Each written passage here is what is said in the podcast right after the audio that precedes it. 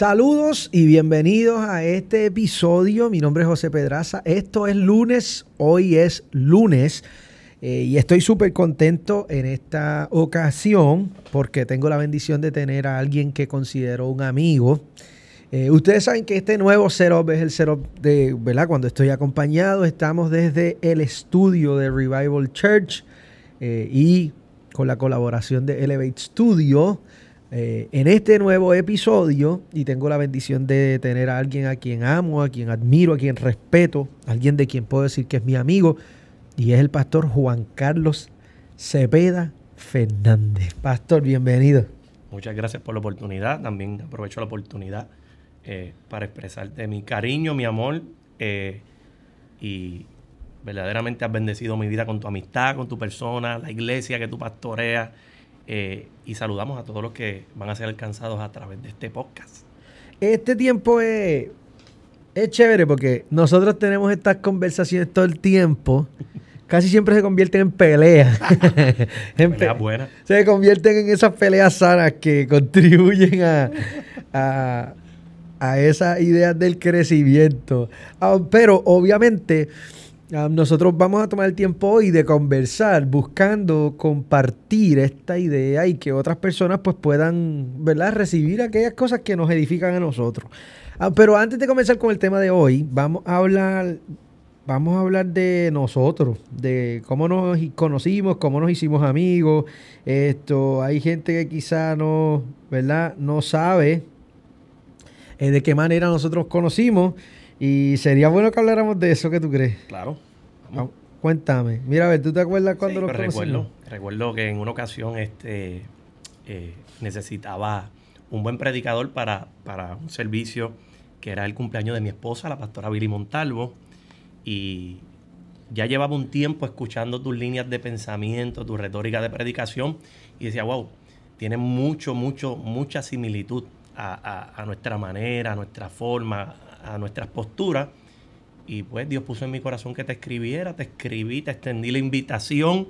Eh, ahorita te comentaba que no fue, esto fue algo como que pues, esto fue de Dios, porque no fue que fumé con anticipación. Yo creo que esto fue, yo te llamo, yo creo que te escribí un miércoles y el culto era, el culto era domingo. Yo dije, pues, probablemente, a lo mejor no puede, entendiendo la, el tiempo corto que, tenía para extenderte la, invitación y verdaderamente me, me, atendiste muy amable, muy accesible y me dijiste, pues mira, ¿sabes qué? Cuenta conmigo, pastor. Desde ahí llegaste, nos ministraste, verdaderamente fuimos altamente edificados, bendecidos, la vida de mi esposa y desde ahí empezó lo que no se esperaba, que era fuera una bonita relación, genuina, saludable, como dijiste ahorita. Eh, tenemos nuestras peleas, pero son peleas sanas, con respeto, desde la base de la admiración siempre. Y aprovecho la oportunidad para eh, comunicarte que esto ha sido de bendición para mi vida, para mi vida, para mi familia, el encontrar eh, una amistad genuina, desinteresada. Mm. ¿Qué te puedo decir? Nosotros Yo creo que los problemas con la agenda pasaron después que éramos amigos. Al ah. principio fue, fue una cosa de. Ahí es que uno sabe que eso fue de Dios.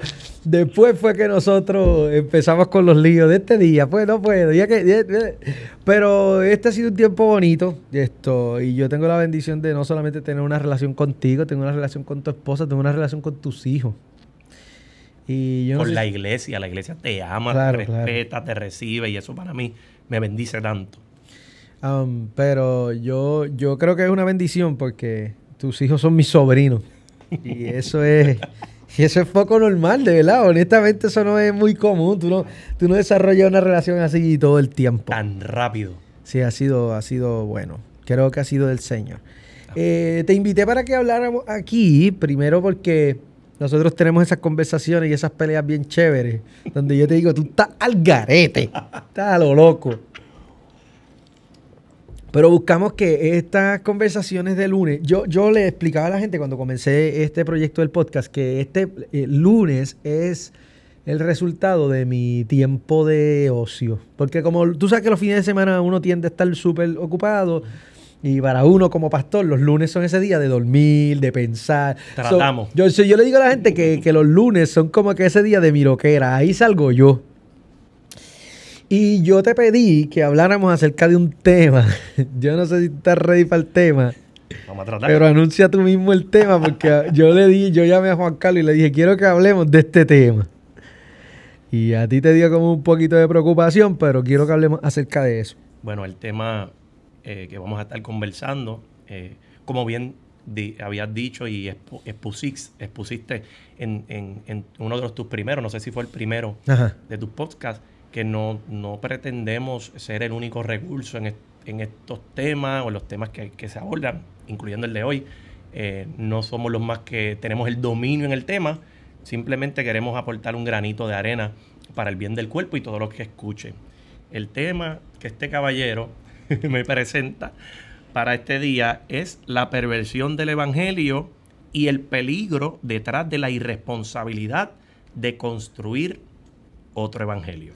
Yo quise hablar acerca del Evangelio porque con el tiempo el Evangelio se ha vuelto eh, un tema bien importante para mí. Honestamente, soy súper honesto, como que no siempre eso era mi enfoque principal. Eh, eh, no porque, honestamente por desconocimiento, porque yo pensaba que todo lo que se predica del altar es el Evangelio.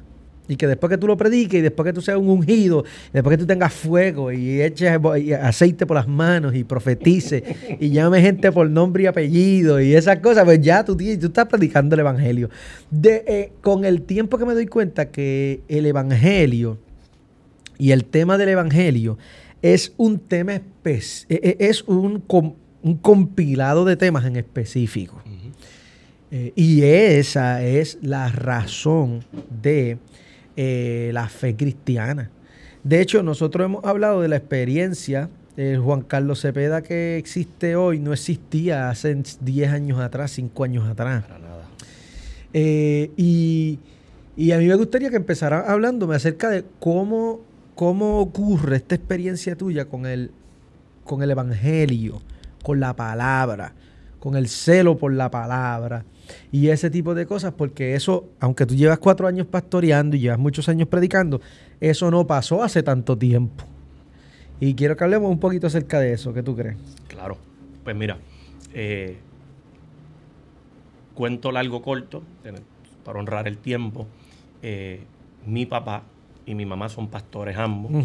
Eh, y desde un inicio, cuando mi papá recibe al Señor y recibe el llamado y todo lo demás, eh, de la manera en que a él le enseñaron lo que era el Evangelio, hoy en día yo puedo, ¿verdad? Eh, eh, no desvirtuando muchas cosas de las cuales tengo que honrar y abrazar porque son las que nos han llevado hasta aquí.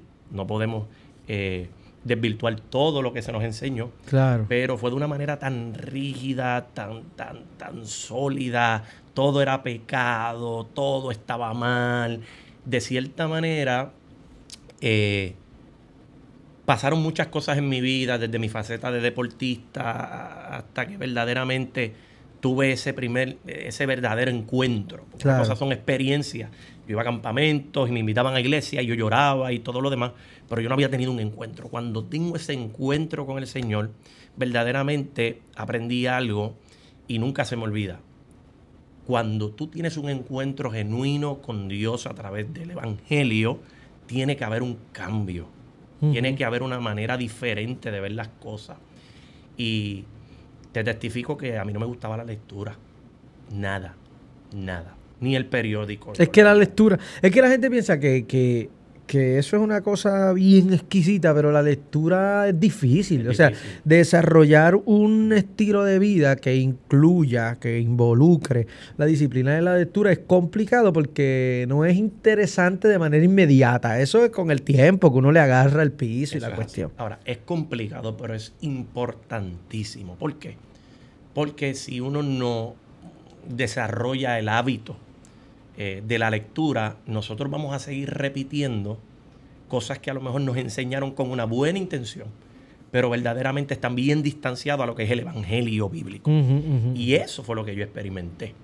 Y aprendí muchas cosas, pero tuve que desaprender muchas cosas. Como por ejemplo, menciona, tira dos o tres pullas ahí. Eh, bueno, vamos, estamos listos. Sí, eh, ¿Cómo qué cosas? ¿Cuáles, ¿Cuáles eran estas cosas que, que, vamos, ¿cuáles eran estas cosas? Y hace un par de semanas nosotros tuvimos esta conversación y tú me diste, ah, tú me diste un ejemplo usándome a, a, Pablo y tú me dijiste, mira, yo era como Pablo, yo era ese tipo que yo mataba por unas cosas que ahora que yo lo pienso, claro. yo no, hoy no mataría por eso.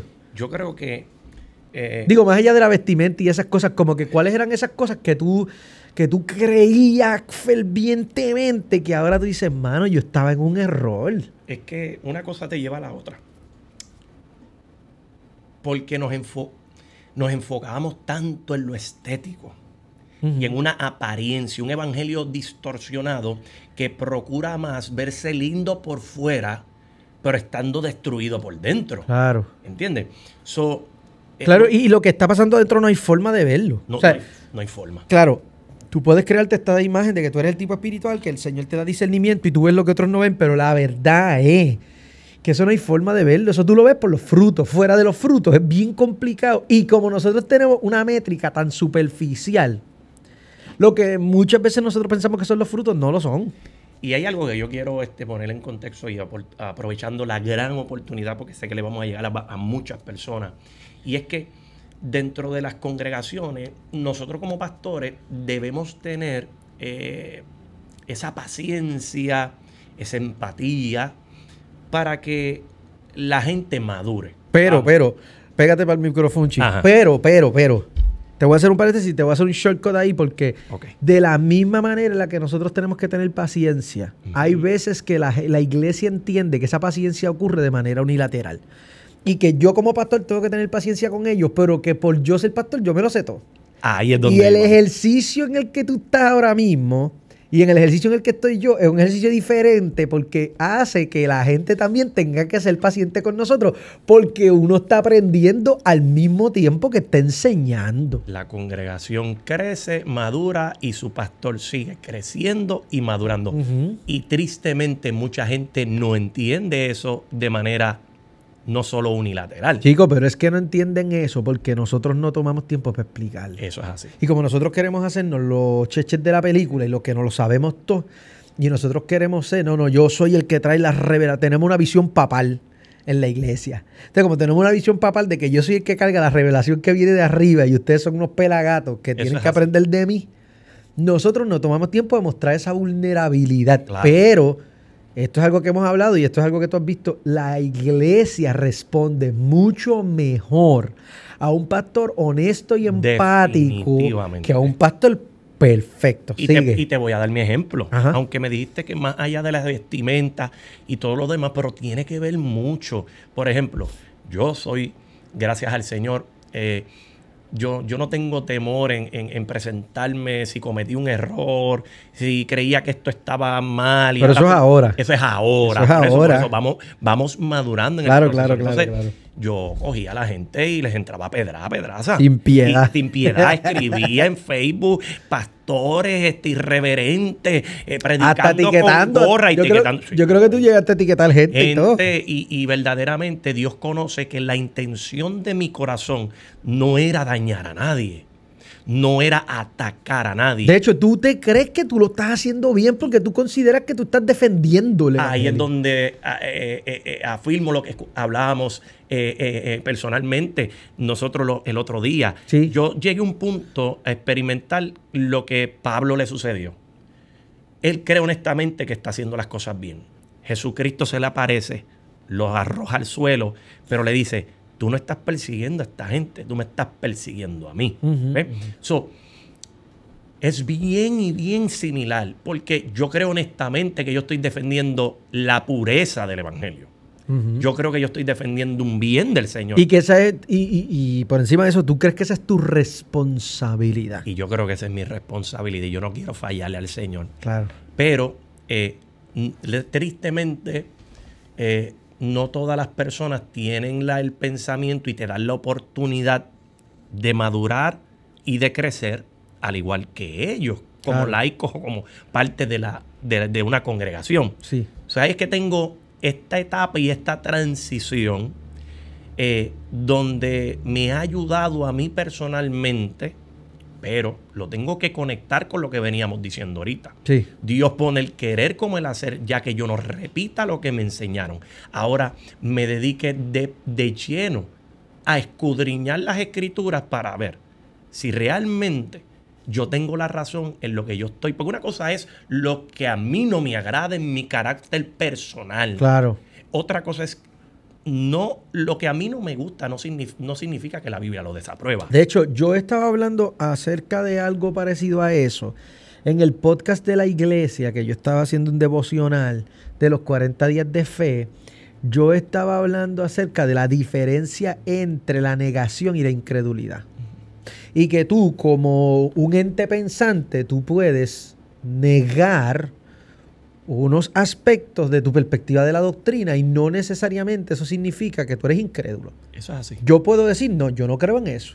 Claro, vamos, eso, eso tiene sus parámetros. Porque para yo poder ser cristiano y para yo poder ser salvo, yo tengo que creer en Cristo. Y el que niegue la deidad de Cristo y el que crea el, el que niegue el sacrificio de Cristo y el que niegue esas doctrinas esenciales que están conectadas al tema de la salvación, creen otra cosa, no son salvos, porque así lo dice la Biblia, y, ese tipo de cosas. Pero con relación a otras doctrinas que no, ¿verdad? Que las cuando hablamos de doctrina estamos hablando de esas cosas que se enseñan. y es bien importante entender que consciente o inconscientemente nosotros hacemos teología todo el tiempo. Todo el tiempo. Se hace teología desde lo que se canta en la iglesia, por eso yo soy tan majadero aquí en Revival. Y ahí está Stephanie que es la productora de este podcast con Elevate Studio, pero es mi líder de adoración en la iglesia. Y por eso aquí no se canta todo lo que se canta en la radio, y por, porque nosotros hacemos teología con lo que se canta, con lo que se predica, con lo que se enseña, y, no nos damos cuenta a veces que eso, eso nos identifica. Alguien dijo en una ocasión, tú quieres saber lo que una iglesia cree, escucha lo que la iglesia canta. Sí. Es importante. So, Ahorita tocaste un punto bien importante. Nosotros podemos tener diferencias doctrinales siempre y cuando la esencial, la más importante, no sea trastocada. Por ejemplo, te voy a dar un ejemplo. Dentro de todo este mover, nosotros por lo menos en Casa Adoradores, creo que también en Revival Church, eh, creemos en la función total de los dones del Espíritu Santo. Claro. Creemos en el mover profético, creemos en la manifestación del Espíritu Santo y todo lo que tiene que ver con ella. Sin embargo, eh, yo soy bien, bien, bien celoso con un don en particular. es el don de palabra de conocimiento. Yo creo en él, eh, afirmo que todavía está en vigencia. Sí, que se le conoce también como el don de ciencia. El don de ciencia. Ahora. Pero el evangelio no es el don de ciencia. La gente no cambia con el don de ciencia. Definitivamente. No se producen cambio, transformación sostenido en el tiempo con el don de ciencia, aunque creo en él, lo afirmo.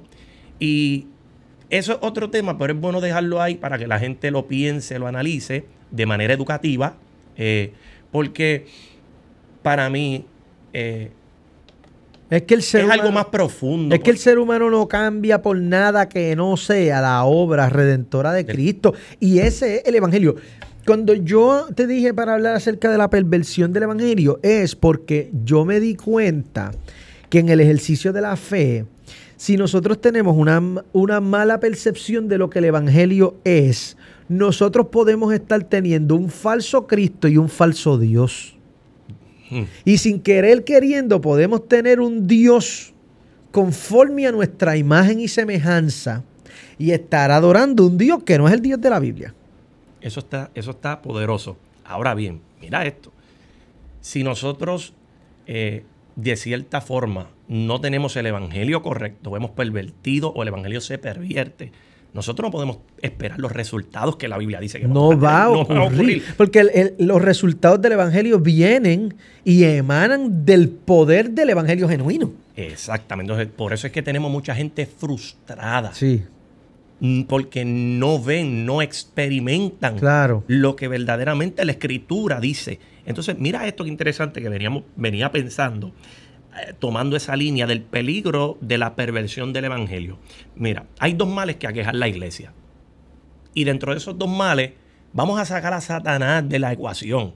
La iglesia es victoriosa en sí misma. Claro. yo he visto dos males que aquejan la iglesia. Número uno, la ignorancia bíblica. Y número dos, la arrogancia intelectual. Definitivo. Esto es tan importante porque para mí el Evangelio es la base de todo lo que tiene que ver la visión de Dios. El Evangelio. ¿Qué sucede? Si yo tengo ignorancia bíblica, que tampoco nos vamos a proyectar, vamos como que lo sabemos todo. No, no, no, no, no, definitivamente no. Porque hay gente que ignora, porque yo ignoraba en un tiempo muchas cosas. Pero oye, hay gente que ignora porque le da la gana. Ahí es donde entra la arrogancia hay intelectual. hay gente que ignora simplemente porque ellos tienen su orgullo religioso y eso es suficiente y eso es lo que es. Pero la realidad es que más peligroso que Satanás. Y esto es para que. Esto me va a buscar un lío cañón. No, no, no. Dale, suéltalo. Pero más peligroso que el diablo en la iglesia es la ignorancia.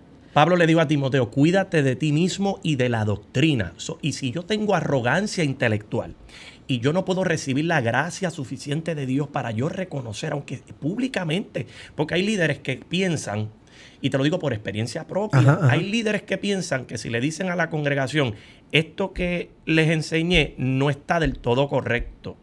En un tiempo de análisis, en un tiempo de transición, de madurez, que era lo que hablábamos la otra vez, choca lo que me enseñaron con lo que se me está revelando. Yo tengo que tomar una decisión. O sigo orgulloso por no lucir mal dentro de la congregación. Entonces yo voy a seguir enseñando eso porque luzco mal. O vas a tomar una actitud humilde que por mi experiencia propia, me ha, me ha dado unos resultados extraordinarios. Claro, pero, pero eh, es bien importante destacar la idea de que es el resultado de la obra del Espíritu Santo. Es la obra del Espíritu porque tú Santo. No, tú no vas a poder responder de manera humilde por ti mismo. Ahora, yo te voy a decir, mi papá, mi papá que es un santo de Dios, si hay santos en la tierra, mi papá y mi mamá son dos santos de Dios. Porque yo creo que ellos han cargado un peso innecesario por un montón de años, pero lo hacen con un deleite y con un amor a Dios, porque ellos sienten que ellos quieren ser fieles a Dios, que yo no puedo ser así, pero los admiro. Y, es, de, y respetar. Y mi papá siempre me dijo, cuando se trató acerca del tema de la predicación, José, tú, si tú no te sientes cómodo, si tú no lo dominas, si tú no estás seguro, no seas irresponsable. Inviértelo en tu estudio y no en el altar. Cuando tú estés listo, cuando tú sientas que tú sabes de lo que tú estás hablando, cuando tú sientas que tú tienes la autoridad y que tú tienes el conocimiento para hablar, métele. Pero si tú tienes inseguridad con relación a qué tú crees y qué tú piensas, no hagas nada. Predica de otro tema. Tú sabes todas las cosas que hay para predicar. Te lo voy a definir de una palabra. Responsabilidad. Claro. Pero la responsabilidad es la respuesta a la madurez. Exacto. Exacto. cuando tú estás en esta idea inmadura, a ti no te importa. Tú dices, no, esto es lo que es, y esto es lo que es, que eso fue lo que me reveló, que yo tuve una visión ayer que no sé qué, un invento. Eh, y entonces trae toda esta cuestión. Ahora, el problema, ¿sabes qué? Si el Evangelio es un compendio de temas en específico, la ¿sabe? un Evangelio persuadido es otro Evangelio. Mira, y me voy a ir un poco más allá. Mira esto. Partiendo de la perversión del Evangelio y de la irresponsabilidad de construir otro, aquí la gente no ha visto el gran peligro. Porque no es solo el peligro, es el gran peligro. ¿Por qué? hablaba ahorita de que para mí eh, el pilar y el centro de la visión de Dios es el Evangelio. De ahí comprenden y se, eh, eh, eh, salen otras cosas. Haciendo tema. que no, no, pierda la línea, es que tengo que explicarlo porque seguimos hablando del Evangelio y no hemos definido lo que es. Y el Evangelio son este compendio de temas que hablan acerca del plan de la redención. O sea, Dios conoce la condición humana, Dios conoce la incapacidad que tiene el hombre para la salvación.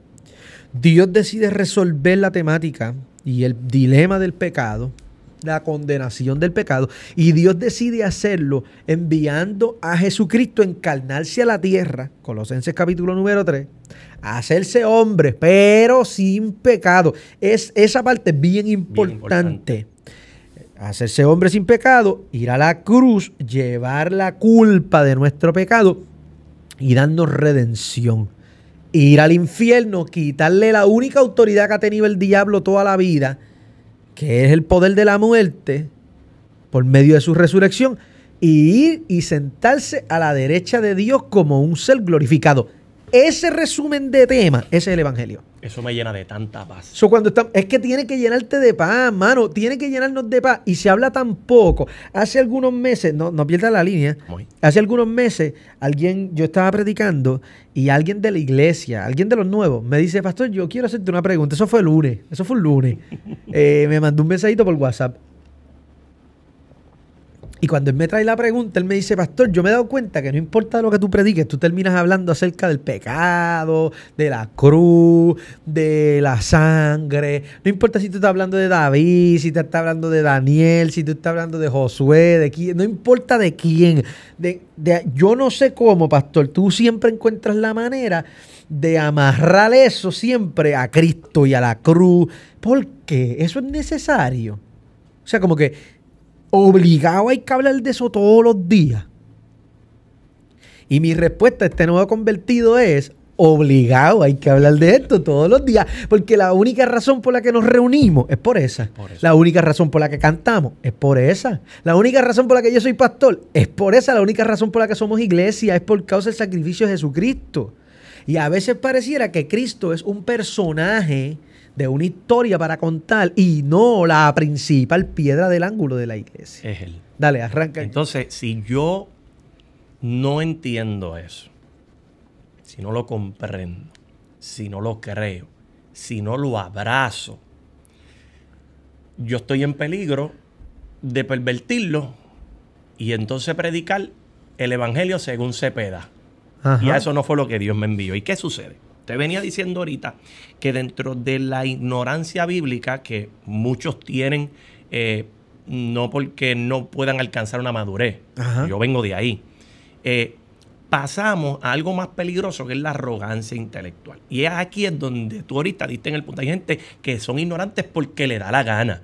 Porque quién es este chamaquito que solo lleva cuatro Ajá. años pastoreando y yo vengo de la Meca y yo venga del tiempo de acá y las cosas se hacían así, bla, bla, bla, Claro, bla, y claro. que me viene a decir a mí que esto no está bien.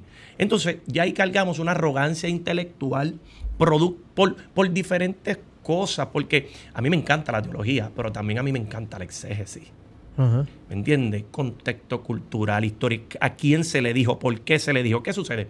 Cuando yo le paso por encima abruptamente a todas estas cosas, eh, te decía ahorita que el Evangelio es el pilar de la visión de Dios. ¿Qué pasa? Dentro del cuerpo, Dios le ha otorgado influencia a mucha gente. Mira esto. So, Dios tiene una visión que nos las quiere comunicar, pero entonces no hemos entendido, mucha gente no se da cuenta que ambición y visión no es lo mismo. Sí. Entonces, Sí. hay gente que cree que tiene una visión de Dios, pero lo que está eh, persiguiendo es una ambición. ¿Qué pasa? Es peligroso, porque quien tiene una ambición disfrazada con visión, como tiene influencia, se está llevando detrás de sí un montón de gente por ignorancia, porque les da la gana, porque eh, están siguiendo no un evangelio, sino a un hombre y terminan frustrados. Haciendo un paréntesis. Yo grabé un, es- un, especia- un special track para Spotify de este podcast y estaba hablando con Jonathan Ortiz, que es un estudiante de, de maestría en teología de aquí, de la iglesia local, de Revival. Y yo le decía a él que el, el problema, el problema que nosotros tenemos a veces es que nosotros no nos damos cuenta que nosotros no hemos sido empleados en el ministerio para levantar nuestro imperio. Nosotros estamos llamados a edificar su reino. Y hay una diferencia de una visión de reino a una visión de imperio. Tú lo escribiste hace un tiempo atrás, Ajá. ajá, basado, tocando en la unidad. ajá. Hay gente que busca la unidad genuina conforme a la visión de Dios y no a su ambición. Es que la unidad, la- es que, mira, yo predicaba esto el domingo. Los cristianos no son llamados por Dios para unirse entre ellos. El vínculo de la unidad de los cristianos es la verdad. So, yo me voy a unir a la verdad y tú te vas a unir a la verdad y la, y la verdad nos va a unir a nosotros. Ahora, esa verdad que me une contigo me separa de otra gente. Claro que sí. Y si la iglesia no entiende que es así como funciona, que la verdad me va a separar a mí de los que no tienen la verdad. El que no tiene la verdad tiene un falso evangelio. El que no tiene la verdad tiene un falso Cristo. Importa tres pitos si usa pantallas o si no las usa, si tiene tatuajes o si no los tiene, si usa pantalones o si no. Porque la sana doctrina no tiene nada que ver con la apariencia física. Si tú tienes una sana doctrina que no sana a nadie, esa doctrina tuya no sirve. No, no trabaja, no funciona, no la quiero. El Evangelio es la, la doctrina principal de la iglesia y nosotros debemos unirnos con esa verdad porque esa verdad nos va a ligar a esta gente que está buscando apasionablemente a Dios y lo van a encontrar. Es que Dios es fiel.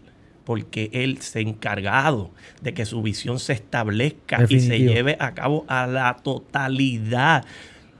Sea con quien sea, aunque a mí el vaso no me agrade. ¿Cómo, cómo, te, te voy a interrumpir, ¿cómo tú asumiste ese proceso de transición? O sea, porque tú estás estudiando, va- vamos, vamos a ponerlo hipotéticamente, porque yo sé la historia, pero yo quiero que la hablemos aquí. Ok. No nos quedan tantos minutos, pero si tenemos que coger tiempo extra, las cámaras van a aguantar. Esto, vamos a ponerlo así. Tú te levantaste este domingo a estudiar, para predicar. Te levantaste este sábado, este viernes. Estás preparándote para predicar. Y empiezas a leer. Y empiezas a darte cuenta que todo, ciertas cosas, porque no todo, pero ciertas cosas que tú estabas ahí a fuego con esas cosas, tienen una un cambio. Tú dices, uy, espérate. A mí me pasó. Espérate un momento.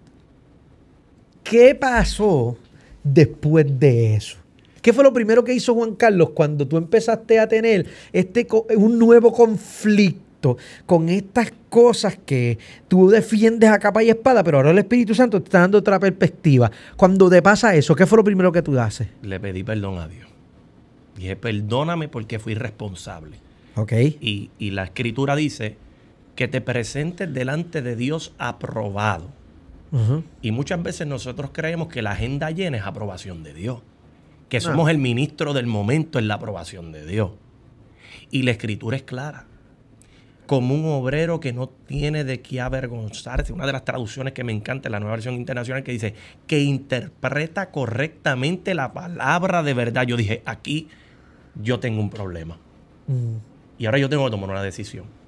Hay mucha gente que me está siguiendo, que me escucha, me respeta, me ama. Y como mínimo yo tengo el deber de enseñarle lo correcto. Ok, para.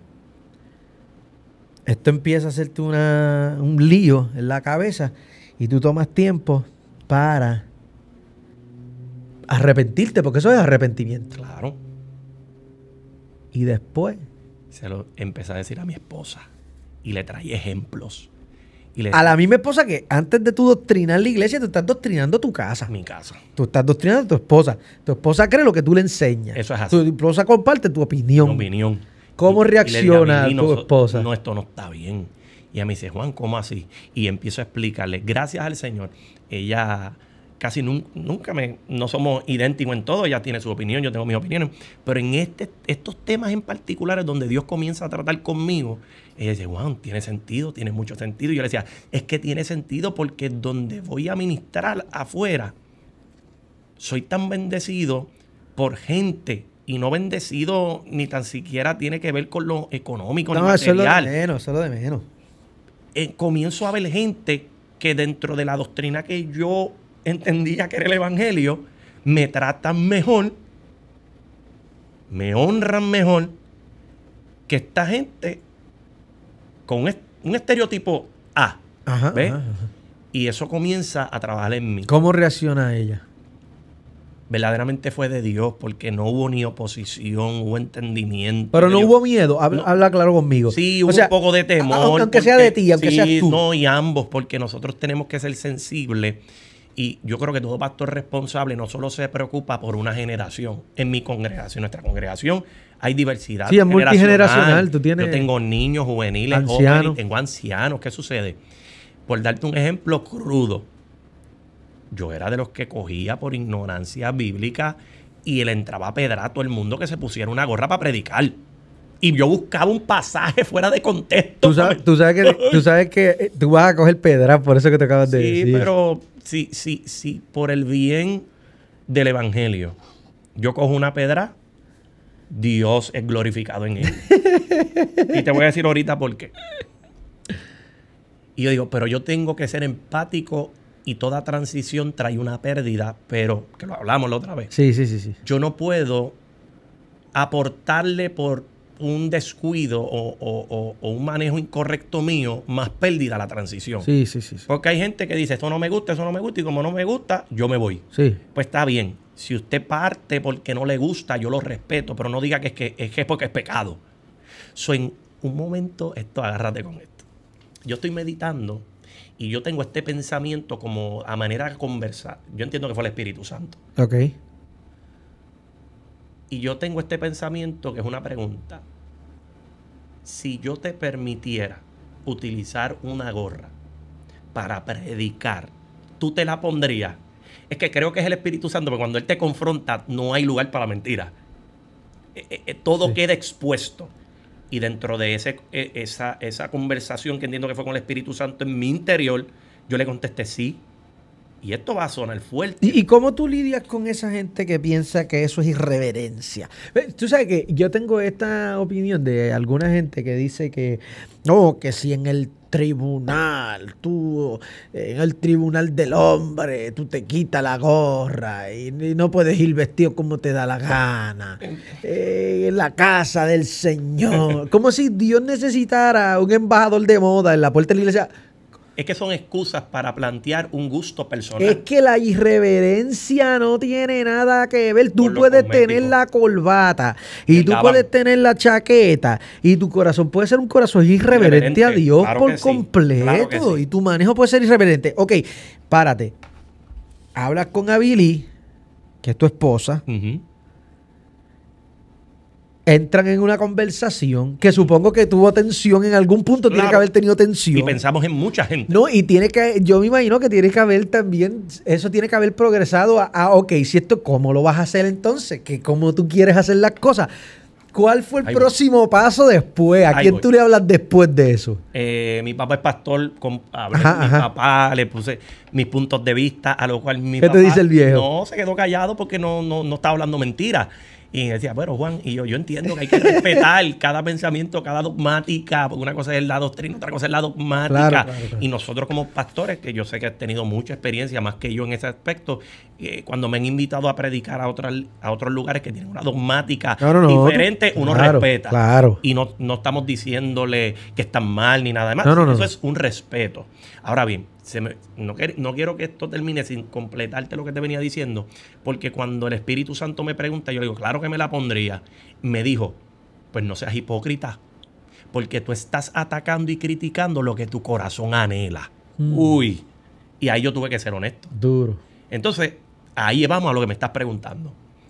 ¿Qué fue lo que el pastor Cepeda hizo para entrar en transición y poder terminarla de manera correcta? Yo comencé a educar la iglesia.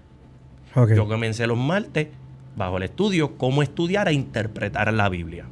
Y comencé poquito a poco, poco a poco. progresi- No fue que llegó el pastor con la gorra aquí y aquí de hoy en adelante las No. cosas van a cambiar. No, porque yo tengo que ser empático porque hay gente que le va a costar madurar en esos temas como a mí me costó. Importante que gente que los ha, que quien los enseñó a creer lo que creen fuiste tú mismo. Esa cosa es bien importante. Eso es bien importante porque volvemos. Porque la gente va a decir, el pastor abandonó la doctrina, Eso. el pastor distorsionó la palabra, eso Mira. no fue lo que tú me enseñaste. No, nunca tú, no tuviste a alguien que se sentó contigo a decirte, pastor, es que eso no fue lo que usted me enseñó. Yo tengo mucha gente honesta en mi congregación. A mí me gusta la gente que no, no son cheerleader. Sí, no a exacto, todo lo que sí. yo digo, vamos. Ellos dicen, sí, vamos, porque el pastor lo dijo. Ajá. Pero siempre me han respetado. Y hubieron comentarios como que, pero pastor, esto no fue lo que una vez criticamos. Ajá, ajá. Y yo, sí, es cierto, pero ¿cuál es la postura que vamos a tomar? O tomamos la arrogancia, por no lucir mal, entre comillas, Ajá. o vamos a reconocer que fue lo que nos enseñaron. Y que ahora lo que se nos reveló, y no es una revelación de que me ha costado el mil producto de una altera, no, no, del estudio, están las evidencias.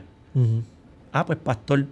Y eso a mí me dio más respeto, la gente confía más, porque no tiene un líder de apariencia. Claro. Tiene un líder, que, un, un líder que es falible, que está creciendo con la congregación. Lastimosamente muchos pastores y muchos líderes no entienden esa dinámica de nosotros. ¿ves? No tienen esa paciencia para esperar que, que uno madure, que "Ve, eso se le va a quitar, eh, eh, vamos a seguir orando por él, porque no, no, entonces, porque es bien importante que yo dije ahorita que muchas cosas de las que yo escribo, o muchas cosas de las que escribí, o que las que, que- que dije, no era con la intención de dañar a nadie, porque yo honestamente creía que yo estaba defendiendo un evangelio correcto. Sí.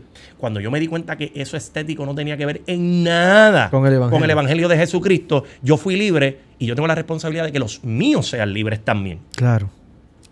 Comencé a enseñar, comencé a educar, el pueblo comenzó a responder muy bien, hubo un hambre por aprender y yo también empecé también de lo teórico a lo práctico. Y la gente, ¿y tú consideras que ha habido un cambio espiritual como el resultado de eso? Definitivamente gente con hambre de Dios, gente que va a la iglesia con, los, con el motivo correcto, que hacen las cosas con el motivo correcto.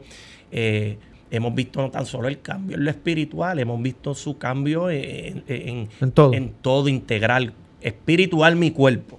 Es que el libertador, el libertador. Yo te voy a hacer una pregunta porque ya se nos, ya estamos cortos de tiempo, vamos a tener que hacer la parte 2 de Parte 2, esto. ¿vale?